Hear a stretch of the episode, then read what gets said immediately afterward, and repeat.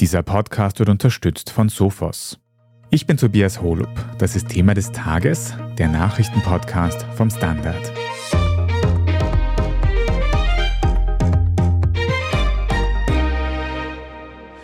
Am vergangenen Wochenende haben schwere Unwetter den Südosten von Österreich heimgesucht.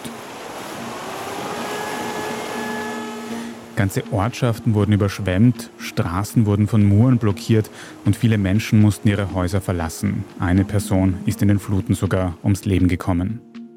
Wir sprechen heute darüber, warum diese Unwetter Österreich so schlimm erwischt haben, wieso es in Zukunft immer mehr Naturkatastrophen geben dürfte und ob wir darauf ausreichend vorbereitet sind. Guido Kluschitsch, du warst am Wochenende vor Ort in diesen Gebieten, die von den aktuellen Umwettern sehr stark betroffen sind. Kannst du uns kurz einen Überblick geben, wo da die Hotspots waren und wie schlimm es Österreich jetzt übers Wochenende erwischt hat? Na, ich war unterwegs in Kärnten und der Steiermark. Besonders schlimm getroffen war das Lavantal, die Süd- und die Südoststeiermark. Auch schwere Unwetter gab es im Südburgenland mit Überschwemmungen. Aber wir sehen, die Katastrophengebiete sind in der Südoststeiermark und in Leibniz.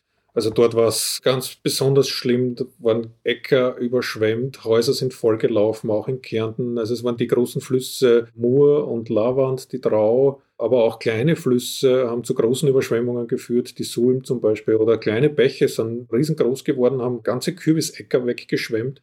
Also im ganzen Süden Österreichs, im Südosten Österreichs, da war es schon sehr dramatisch dieser Tage. Mhm. Hast du dich da überhaupt bewegen können? Bist du mit dem Auto nämlich an ans Ziel gekommen, wo du dich umgeschaut hast? Ja, aber ich musste oft kilometerweite Umwege fahren, was ja relativ wurscht ist, wenn ich das machen muss. Ein Feuerwehrmann aus der Südsteiermark hat mir erzählt, um die Straßenseite zu wechseln, mussten sie einen Umweg von 20 Minuten fahren, weil es so großräumig auch mit ihren Einsatzfahrzeugen ausweichen mussten dass es gar nicht anders gegangen ist. Und die sind dort in der Steiermark mit Schneepflügen ausgerückt, um Muren von den Straßen zu kratzen. Ja, es war eine immense Aufgabe für die Einsatzkräfte dort, das Ganze wieder passierbar zu machen, auch damit sie selber überhaupt dorthin kommen, wo sie hinkommen müssen. Ein anderer Feuerwehrmann hat mir erzählt, dass die Einsatztruppe, die einen Schwerpunkt auf Wassereinsätze hat, mit dem Boot versucht hat, Leute abzubergen und wegen der starken Strömung haben die dann selber aufgeben müssen und den Hubschrauber anfordern, um Leute abzubergen. Also was früher mal ein Bach war, ist zu einem strömenden Fluss geworden, wo es nur mit Mühe und Not ihr Boot festmachen haben können, um Bäume vom Wasser aus umzuschneiden, die auf Stromleitungen gefallen sind. Die haben mir Videos und Bilder gezeigt, also höchsten Respekt vor dem Einsatz, den diese Menschen dort gezeigt haben. Mhm, auf jeden Fall. Und in genau so einem Fluss habe ich auch schon gehört, übers Wochenende ist doch eine Person schon zu Tode gekommen, oder? Genau, in Kärnten haben wir leider ein Todesopfer, ein Mann, der sich über die Absperrungen hinaus begeben hat und versucht hat, einen Radweg zu passieren, dürfte ins Wasser gefallen sein. Ist dann zwar relativ rasch geborgen worden, aber seine Verletzungen erlegen. Und kann man sonst einschätzen, wie es den BewohnerInnen vor Ort ergangen ist? Gibt es da noch viele Verletzte oder mussten Menschen evakuiert werden? Ein Feuerwehrmann hat mir erzählt, es ist das Schlimmste, wenn er alte Leute aus ihrem Haus bergen muss. Er erinnert sich an ein älteres Ehepaar, bettlägerig, die zwar im Haus drinnen bemerkt haben, dass draußen ein Unwetter ist, aber in dem Moment, als sie dann nach draußen gekommen sind bei dem Bergeversuch, haben sie erst die ganze Dramatik erkannt und er hat gesagt, es ist so schmerzlich zuzusehen, wie diese Menschen erkennen, dass möglicherweise gerade ihr ganzes Hab und Gut verloren ist, während sie gerettet werden. Andere Leute sind völlig verzweifelt vor ihrem Haus gestanden, das einen Meter tief im Wasser war und konnten die Lage nicht fassen. Sie waren aber nicht grantig oder so, selbst wenn der eine gesagt hat, seit neun Jahren reden sie in der Region darüber, dass wir da einen Damm bauen und jetzt steht mein Keller schon wieder im Wasser. Aber was mich verwundert hat, war, dass diese Leute relativ gefasst waren und sich darauf konzentriert haben, sich auch gegenseitig zu helfen und da zusammenzustehen, die Feuerwehr auch zu unterstützen. Also da ist schon viel Zusammenhalt, aber ja, ja, die Schäden sind enorm. Eine Frau hat mir erzählt, sie hat erst vor wenigen Tagen die neue Heizung bekommen und ihre Pelletslieferung. Und wenige Tage später ist das alles verloren. Es ist eine Frau mit einer sehr, sehr geringen Pension, die nicht weiß, wie sie im Winter heizen soll, sollte die Versicherung diese Schäden nicht übernehmen. Hm. Du hast doch gesagt, du hast mit sehr vielen Einsatzkräften gesprochen. Kann man irgendwie einschätzen, wie gut die Aufräumarbeiten jetzt mittlerweile laufen oder wie gut halt die Arbeiten der Einsatzkräfte funktionieren. Haben die genug Personal dort vor Ort? Ich habe heute noch einmal in der Steiermark nachgefragt. Dort ist die Lage deutlich besser geworden. Die Einsätze gehen zurück. Die Lage stabilisiert sich und es geht sich aus, dass genug Einsatzkräfte da sind, um die Einsätze abzuarbeiten, die jetzt noch anstehen. Die Keller sind zum Großteil abgepumpt, die Pegel der Flüsse gehen zurück. Also es wird besser, die Hangrutschungen, die kann man bearbeiten, die jetzt passieren. Also im Moment sagt man mir zum Beispiel aus der Steiermark, dass man die Lage ganz gut im Griff hat und man mit dem Personal, das da ist, auskommt. Das heißt wirklich, die akuten Regenfälle dürften jetzt fürs Erste überstanden sein. Verstehe ich das richtig? Ja, also wie es im Moment ausschaut, bessert sich die Lage. Der aktuelle Wind, der ja auch aufgekommen ist, hilft beim Abtrocknen der Böden. Wenn jetzt kein weiteres Wasserereignis dazukommt, das heißt, wenn nicht mehr Regen kommt, könnte man davon ausgehen, dass auch diese befürchteten Hangrutsche jetzt nicht in dieser Dramatik eintreten. Also man ist in der Steiermark guter Dinge. Andererseits hat mir am Samstag noch ein Landwirt erzählt, der auch einige Wälder im Überschwemmungsgebiet hat, dass seine größte Sorge ist, dass jetzt Wind kommen könnte, weil der Boden ist so durchdrängt, dass diese Wurzeln keinen Halt mehr im Boden haben. Und er sagt, wenn jetzt der Wind pfeift, dann fliegen die Eschen um der Reihe noch. Also er hofft, dass alles gut ausgeht, aber seine Befürchtung ist, dass jetzt durch den Wind auch Teile seines Waldes zerstört werden. So viele Langzeitprobleme auch, die sich da ergeben könnten. Du warst in der Steiermark und in Kärnten unterwegs. Können wir noch ganz kurz ins Ausland schauen? Weil ich habe gehört, in Slowenien muss die Situation auch ganz schlimm gewesen sein, oder? In Slowenien war die Situation noch weitaus dramatischer als bei uns. Dort ist auch ein Hochwasserschutzdamm der Mur gebrochen, hat eine ganze Ortschaft überschwemmt. Es mussten mehrere hundert Leute aus Überschwemmungsgebieten abgeborgen werden aus Gebieten, wo Hangrutschungen drohten. Die sind teilweise mit Hubschrauber abgeborgen worden. Einige Orte sind nicht erreichbar. Auch im nördlichen Teil von Slowenien gibt es Orte, die nicht erreichbar sind. Manche sind nur über Österreich erreichbar. Also da haben dann die Militäreinsatzkräfte, die die Region unterstützen, über Österreich diese Orte erreicht.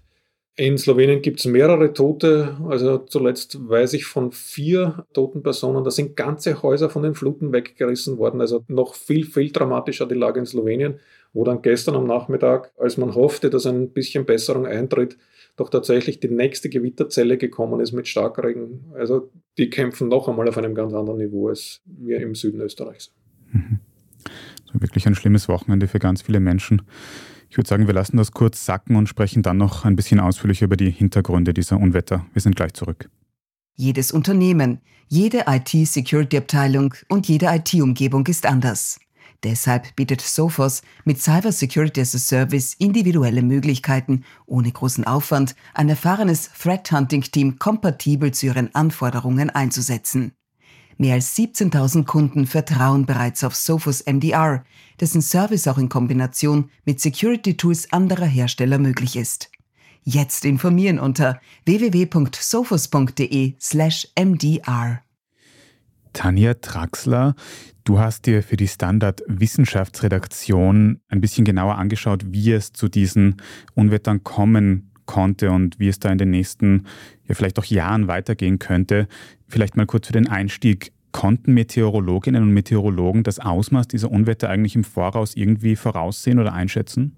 Ja, ganz genau ist das natürlich immer schwierig. Es war schon Starkregen und Unwetter prognostiziert, das war ganz klar die wirklich schlimmen Auswirkungen durch Überflutungen oder auch Hangrutschungen haben sehr stark damit zu tun, was auch schon davor in den letzten Wochen passiert ist. Also beispielsweise in Kärnten war das ja nicht der erste Starkregen-Unwetter und nach ja wochenlangen Regenereignissen und so weiter sind die Böden und so weiter dann schon recht mit Wasser getränkt und ein weiterer Starkregen kann dann das Fass eben sprichwörtlich zum Überlaufen bringen.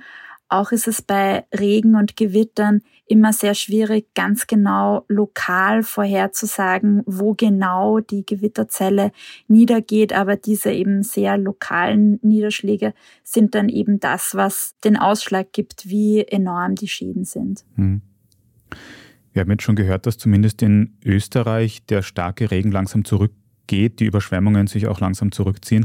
Aber wir haben auch schon ein paar Mal gehört, dass vor allem jetzt in den nächsten Tagen anscheinend diese Hangrutschungen und Muren noch ein ganz großes Problem werden dürften. Kann man die jetzt irgendwie voraussagen oder kann man sich darauf irgendwie vorbereiten auf dieses Problem? Ja, generell ist die Prognose von Hangrutschungen und Muren sehr herausfordernd, viel schwieriger beispielsweise als bei Hochwassern oder auch bei Lawinen. Bei Hochwassern gibt es schon sehr lange ein Monitoring auch für Lawinen. Für Hangrutschungen gibt es das so in dieser Form nicht, also ein Monitoring für ganz Österreich, wo wir laufend Daten hätten, die uns Aufschluss darüber geben, wie groß die Gefahr ist. Deswegen ist das ja gar nicht so einfach, das genau vorherzusagen. Es hängt ab vom Wassergehalt des Bodens einfach, ob sich das Gestein löst oder nicht. Und ja, so wie es jetzt derzeit aussieht, dürfte sich das hoffentlich etwas entspannen. Aber generell ist damit zu rechnen, dass so Hangrutschungen immer häufiger werden, auch in Österreich. Hm. Tanja, jetzt sprechen wir ja auch im Kontext Wissenschaft ganz oft über den Klimawandel. Du hast gerade schon gesagt, viele klimabedingten Katastrophen werden wohl immer häufiger. Hängen also auch diese Unwetter direkt mit dem Klimawandel zusammen? Kann man das so sagen? Ja, das kann man auf jeden Fall so sagen, dass die Häufigkeit und auch die Heftigkeit durch den Klimawandel, durch die steigenden Temperaturen zunimmt. Was wir jetzt sehen, das sind Hangrutschungen und Murenabgänge die eben durch Starkregenereignisse hervorgerufen werden. Starkregenereignisse nehmen, wie wir wissen, durch den Klimawandel und steigende Temperaturen zu. Insofern ist zu befürchten, dass das auch in Zukunft häufiger ist. Hangrutschungen können aber beispielsweise auch durch massive Trockenheit ausgelöst werden, wenn durch sehr ausgetrockneten Boden dann sehr stark sehr viel Wasser fällt. Also beide Extreme, Extreme in jeder Form machen den geologischen Untergrund mitunter instabil und deswegen ist zu befürchten, dass durch den Klimawandel und die steigenden Temperaturen und zunehmende Unwetterereignisse es auch in Zukunft in Österreich häufiger und heftiger zu Hangrutschungen und Murenabgängen kommt und dadurch dann auch verstärkt Gebiete betroffen sein könnten, die in den letzten Jahren, Jahrzehnten vielleicht eher verschont waren. Das könnte dann Straßen betreffen oder noch schlimmer Wohngebiete. Und das heißt auch wirklich so riesige Unwetter könnte es in den nächsten Jahren immer wieder geben. Verstehe ich dich da richtig? Ja, das ist leider anzunehmen und zeichnet sich jetzt auch schon ab, dass das durch die steigenden Temperaturen häufiger wird. Mhm. Du hast gerade gesagt, das Ganze könnte jetzt auch Gebiete treffen, die bisher vielleicht nicht so betroffen waren von Unwettern, von Überschwemmungen, von Hangrutschungen. Gibt es eigentlich Gebiete in Österreich, die da wirklich extrem gefährdet sind? Oder würdest du sagen, dass es vielleicht gewisse Regionen gibt, die in Zukunft wirklich einfach schwieriger zu bewohnen sein werden durch die Wetterbedrohung, durch Katastrophengefahr? Ja, da gibt's eben natürlich verschiedene Gefahren, also neben Hangrutschungen und Muren, zum Beispiel auch Steinschläge. Natürlich in den Gebirgsregionen oder gebirgsnahen Regionen sind diese Gefahren eben besonders stark wenn es zum Beispiel eher ins Hochgebirge geht, wo Gletscher abschmilzen und Permafrost auftaut, wird das Gebirge dadurch instabiler. Das sind dann also festere Gebirgsmassen als die Hangrutsche, mit denen wir jetzt zu tun haben. Aber auch Steinschläge können eben dann manche Alpenorte und so weiter dann schlechter bewohnbar werden lassen. Und was wir jetzt sehen, eben im Süden Österreich, das ist eben wohin sich genau Unwetter bewegen, ist nie so gut vorhersagbar. Aber die Alpenkette ist natürlich schon so ein Sollstopp, wo eben viel einfach davor abregnet. Und deswegen ist das leider kein Zufall, dass eben gerade im Süden Österreichs südlich der Alpen jetzt zuletzt nicht nur dieses Wochenende, sondern auch schon in den letzten Wochen sehr starke Unwetter immer wieder waren mit Starkregen oder auch starkem Hagel. Das sind eben Regionen, die durch ihre geografische Lage da leider besonders betroffen sind. Und die große Frage wird jetzt sein, wie bereiten sich diese Regionen und wohl auch ganz Österreich darauf vor, dass es solche Ereignisse jetzt öfter geben wird. Ich könnte mir vorstellen, dass ihr beide zu dieser Frage was zu sagen habt. Sind wir in Österreich gut auf Wetterkatastrophen vorbereitet, würdet ihr sagen? Generell ja, es gibt immer noch einiges, was man tun kann. Bezüglich Hangrutsche wäre natürlich sehr wichtig, dass man ein Monitoring wirklich einführt, so wie wir das bei Hochwasser haben, dass laufend relevante Daten und Faktoren erhoben werden, um solche Rutschungen noch besser vorhersagen zu können. Und ja, wenn man so hört, was Guido auch zuvor schon erzählt hat von Dämmen, die schon seit Jahren geplant sind, aber nicht gebaut werden, liegt natürlich das Potenzial, wo man sich noch besser vorbereiten und schützen könnte, auf der Hand. Aber da weißt du sicher noch mehr zu berichten, Guido. Ich habe mir vorwiegend angeschaut, wie es denn um den Katastrophenschutz steht. Und da sind wir jetzt in solchen Situationen natürlich immer, kommen wir immer an den Moment, wo man sagt, es ist nicht genug Equipment da. So dramatisch scheint sich die Lage nicht darzustellen wenn wir uns vor Augen führen, wir können nicht jede einzelne Gemeinde für jeden Katastrophenfall komplett ausrüsten, das funktioniert nicht.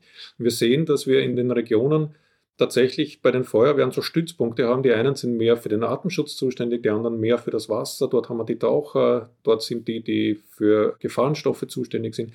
Dieses System arbeitet wunderbar zusammen, das funktioniert gut. In Kärnten hat es geheißen, es fehlen Großpumpen. Die sind dann natürlich sofort von Niederösterreich geliefert worden, wo man sie im Moment nicht gebraucht hat. Also wir sehen, dass dieses Zusammenspiel schon ganz gut funktioniert, dass die freiwilligen Feuerwehren untereinander sehr, sehr gut organisiert sind, auch gerne zusammenhelfen. Also da gibt es keinen Kampf, wer ist der Bessere, wer ist der Schlechtere. Also gerade in so Krisensituationen geht das wirklich Hand in Hand. Und wir sehen auch den Ausbau des Katastrophenschutzes. Also im Burgenland zum Beispiel werden seit zwei Jahren Katastrophenstützpunkte ausgebaut, die wirklich gezielt in die Regionen gesetzt werden und mit allem möglichen Equipment ausgerüstet werden, damit die im Extremfall eine relativ kurze Anreisezeit haben und mit Multifunktionsladern, wo in einem Container steckt für diesen Bedarfsfall alles drinnen, für den anderen Bedarfsfall gibt es einen anderen Container, die werden einfach auf den LKW raufgeschupft und es wird losgefahren mit Generatoren und allem drum und dran. Also das setzt sich jetzt auch im Rest von Österreich durch, dass man solche Stützpunkte initiiert und damit sind wir auf Extremereignisse doch relativ gut vorbereitet. Also das große Thema Vernetzung auch unter den Einsatzkräften. Aber nichtsdestotrotz nehme ich an, wenn diese Probleme nur immer größer werden, werden da auch Ressourcen gefragt sein in den nächsten Jahren und Jahrzehnten. Und Guido, du bist ja auch oft bei innenpolitischen Themen involviert. Würdest du sagen, dass unsere Politik dieses Thema Katastrophenschutz am Schirm hat, vor allem auch im Kontext von Klimakatastrophe, wo solche Dinge nur immer schlimmer und mehr werden? Ja, natürlich haben sie es am Schirm. Also wer als Politiker jetzt diese Ereignisse ignorieren kann, weiß ich nicht, was mit dem los ist. Also das Thema ist schon präsent. Wir sehen aber auch, dass wir uns gerade in einer heißen politischen Phase befinden. Der nächste Wahlkampf steht an. Und ich kann halt mit Schnitzel und Bargeld wahrscheinlich mehr Leute mobilisieren, als wenn ich ihnen sage, sie müssen sich jetzt endlich zusammenreißen, etwas für den Klimaschutz tun. Wenn ich genau weiß, dass diese Menschen dann zu einem Großteil oder zu einem guten Teil wieder zu mir zurückkommen und sagen, ja, aber es sollen einmal die anderen nicht in meinem Hinterhof. Ich brauche kein Windrad, aber solange die Chinesen und solange die Asiaten und solange die Amerikaner, so gewinnt man keine Stimmen und die ÖVP macht es ja im Moment ganz gut. Die setzt äh, sehr skurrile Themen und kommt damit auch durch. Eine große Ansage in Richtung Klimaschutz vom Herrn Bundeskanzler habe ich dieser Tage noch nicht gehört. Tanja, hältst du die österreichische Klimapolitik für der Klimakrise angemessen? Nein, noch lange nicht. Da bin ich auch nicht allein. Also das wird immer wieder auch von den führenden Klimaforscherinnen und Klimaforschern in Österreich oder international eingefordert, dass hier noch viel mehr passieren müsste, sowohl was die Reduktion der Treibhausgase etc. angeht, also wirklich die Abwendung der schlimmsten Erhöhung der Temperatur und so weiter, aber zunehmend drückt natürlich auch die Anpassung in den Fokus, also sich anzupassen an die Ereignisse, die einfach schon absehbar sind, dass die passieren werden. Hitzewellen in der Stadt, Unwetter im Süden Österreichs, was auch immer. Also wir sehen das ja in den vergangenen Jahren ohnehin zuhauf. Und wir hinken eigentlich bei beiden hinterher, sowohl was Klimaschutzmaßnahmen angeht, wie auch was die erforderlichen Anpassungen in Österreich an ohnehin abwendbare Klimafolgen angeht. Also fassen wir zusammen, es hat da am Wochenende wirklich ganz schlimme Unwetter gegeben im Süden von Österreich und darüber hinaus. Die Einsatzkräfte haben ihr Äußerstes gegeben, haben alles auch gut unter Kontrolle gehabt, aber es gibt trotzdem noch viel Arbeitsbedarf, Verbesserungsbedarf für die Zukunft. Ja, vielen Dank, dass ihr uns da heute einen Überblick gegeben habt, Tanja Traxler und Guido Gluschitsch. Danke für die Einladung. Vielen Dank. Wir machen jetzt gleich noch weiter mit unserer Meldungsübersicht und sprechen unter anderem über die angespannte Situation im westafrikanischen Land Niger. Wenn Ihnen diese Folge von Thema des Tages bis hierhin aber schon gefallen hat, dann abonnieren Sie uns am besten gleich auf Ihrer liebsten Podcast-Plattform, dann verpassen Sie keine weitere Folge mehr. Bei der Gelegenheit freuen wir uns auch sehr über gute Bewertungen oder nette Kommentare. Vielen Dank dafür. Wir sind gleich wieder zurück. Jedes Unternehmen, jede IT-Security-Abteilung und jede IT-Umgebung ist anders. Deshalb bietet Sophos mit Cyber Security as a Service individuelle Möglichkeiten, ohne großen Aufwand ein erfahrenes Threat Hunting Team kompatibel zu ihren Anforderungen einzusetzen. Mehr als 17.000 Kunden vertrauen bereits auf Sophos MDR, dessen Service auch in Kombination mit Security Tools anderer Hersteller möglich ist. Jetzt informieren unter www.sophos.de/mdr. Und hier ist, was Sie heute sonst noch wissen müssen. Erstens, in Westafrika ist in der Nacht auf heute Montag ein Ultimatum ausgelaufen, nachdem die Staatengemeinschaft ECOWAS mit einem militärischen Angriff auf Niger gedroht hatte. In Niger hatte vor zwei Wochen das Militär gegen den gewählten Präsidenten geputscht. Seitdem herrscht dort eine Militärjunta. Diese wurde von ECOWAS aufgefordert, den Präsidenten wieder einzusetzen. Die Junta ist darauf bisher nicht eingegangen. Stattdessen hat sie mittlerweile den Flugraum über Niger gesperrt, damit Militärflugzeuge anderer Staaten dort schwieriger eindringen können. Aus Europa kommen nun Warnungen an beide Seiten. Der italienische Außenminister zum Beispiel hat zu einer Verlängerung des Ultimatums und einer diplomatischen Lösung aufgerufen. Auch auch Frankreich warnt vor einem militärischen Konflikt. Die frühere Kolonialmacht hat in Niger noch eigenes Militär stationiert, genauso wie die USA oder Deutschland. Zweitens, es gibt Fortschritte in der Erforschung der Kernfusion. Bei diesem Verfahren werden Wasserstoffatome unter enormem Druck verschmolzen und dadurch Energie erzeugt. Das ist nachhaltiger als fossile Brennstoffe, zum Beispiel Gas, aber auch sicherer als die bekannte Kernspaltung, wie sie schon in Atomkraftwerken zum Einsatz kommt. Bislang war es aber kaum möglich, mit der Kernfusion mehr Energie herzustellen, als im Voraus in die benutzten Geräte hineingesteckt werden musste. Im Dezember vergangenen Jahres hat es erstmals einen größeren Durchbruch gegeben, bei dem mit Kernfusion tatsächlich ein Plus an Energie erzeugt wurde. Und jetzt im Juli wurde die Energieausbeute bei einem neuen Versuch sogar nochmal verbessert. Bis die Technologie aber praktisch einsetzbar wird, wird wohl noch einige Zeit vergehen, denn bisher wurde die Energiegewinnung durch Kernfusion nur in einem wissenschaftlichen oder militärischen Kontext geschafft, nicht aber in einer Form, die einfach auf ganz viele Kraftwerke auf der ganzen Welt ausgerollt werden könnte. Und drittens, der Barbie-Kinofilm hat mittlerweile über eine Milliarde Dollar eingespielt. Die Produktionskosten des Films werden auf maximal 145 Millionen Dollar geschätzt. Die Vertriebschefs der Produktionsfirma Warner Brothers sagen, dass diese, Zitat, Barbillion, also der Milliardenumsatz für den Barbie-Film, selbst ihre optimistischsten Vorhersagen in den Schatten stellt. Gleichzeitig ist durch den Hype rund um den Barbie-Film aber auch wieder die altbekannte Diskussion aufgeflammt, ob die ja auffällig dünne Barbie-Puppe einen schlechten Einfluss auf das Körperbild junger Menschen haben könnte. Damit hat sich auch eine aktuelle Studie beschäftigt und die hat herausgefunden, dass Barbie-Puppen sich tatsächlich negativ auf das Selbstbild auswirken, zum Beispiel im Vergleich zu Lego-Figuren. Das Ausmaß ist aber schwer einzuschätzen, weil auch viele andere Faktoren wie zum Beispiel das soziale Umfeld eine Rolle dabei spielen, wie man den eigenen Körper wahrnimmt. Das sagen die StudienautorInnen auch dazu. Falls Sie jetzt noch mehr über den Barbie-Hype wissen wollen, dann kann ich Ihnen sehr unseren wunderbaren Thema des Tages-Podcast dazu empfehlen. Da haben meine KollegInnen gefragt, ob Barbie denn mittlerweile nun Feministin ist oder nicht. Alles weitere zum aktuellen Weltgeschehen können Sie auf der Standard.at nachlesen. Und wenn Sie dann noch mehr Standard-Podcasts hören wollen, dann kann ich Ihnen die neue Folge unseres Schwester-Podcasts Inside Austria empfehlen. Da geht es jetzt zum vierten Mal in Folge um den Immobilientycoon René Benko. In den letzten drei Wochen haben wir dazu ja schon unsere ausführliche Serie zum Thema aus dem Jahr 2022 wiederholt. Jetzt gibt es eine neue Folge, in der meine KollegInnen sich anschauen, ob René Benkos Immobilienimperium tatsächlich bröckelt, wie das gerade so oft kolportiert wird und was die Hintergründe dazu sind. Inside Austria hören Sie überall, wo es Podcasts gibt. Falls Sie dem Standard Podcast Team Feedback oder Anregungen schicken möchten, dann schicken Sie gerne eine Mail an podcast.derstandard.at. Und wenn Sie unsere journalistische Arbeit hier beim Standard unterstützen möchten, dann geht das, indem Sie ein Abo abschließen. Man kann zum Beispiel die Zeitung abonnieren, man kann auch die Website abonnieren oder wenn Sie Thema des Tages über Apple Podcasts hören, dann kann man dort ein paar Euro für ein sogenanntes Premium-Abo zahlen, uns in Zukunft ohne Werbung hören und sehr unterstützen. Also vielen Dank dafür. Ich bin Tobias Holub und an dieser Folge hat außerdem Scholt Wilhelm mitgearbeitet. Vielen Dank fürs Zuhören und bis zum nächsten Mal.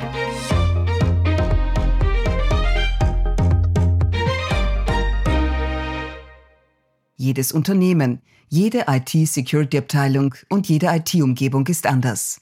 Deshalb bietet Sophos mit Cyber Security as a Service individuelle Möglichkeiten, ohne großen Aufwand ein erfahrenes Threat Hunting Team kompatibel zu ihren Anforderungen einzusetzen. Mehr als 17.000 Kunden vertrauen bereits auf Sophos MDR, dessen Service auch in Kombination mit Security Tools anderer Hersteller möglich ist. Jetzt informieren unter www.sophos.de/mdr.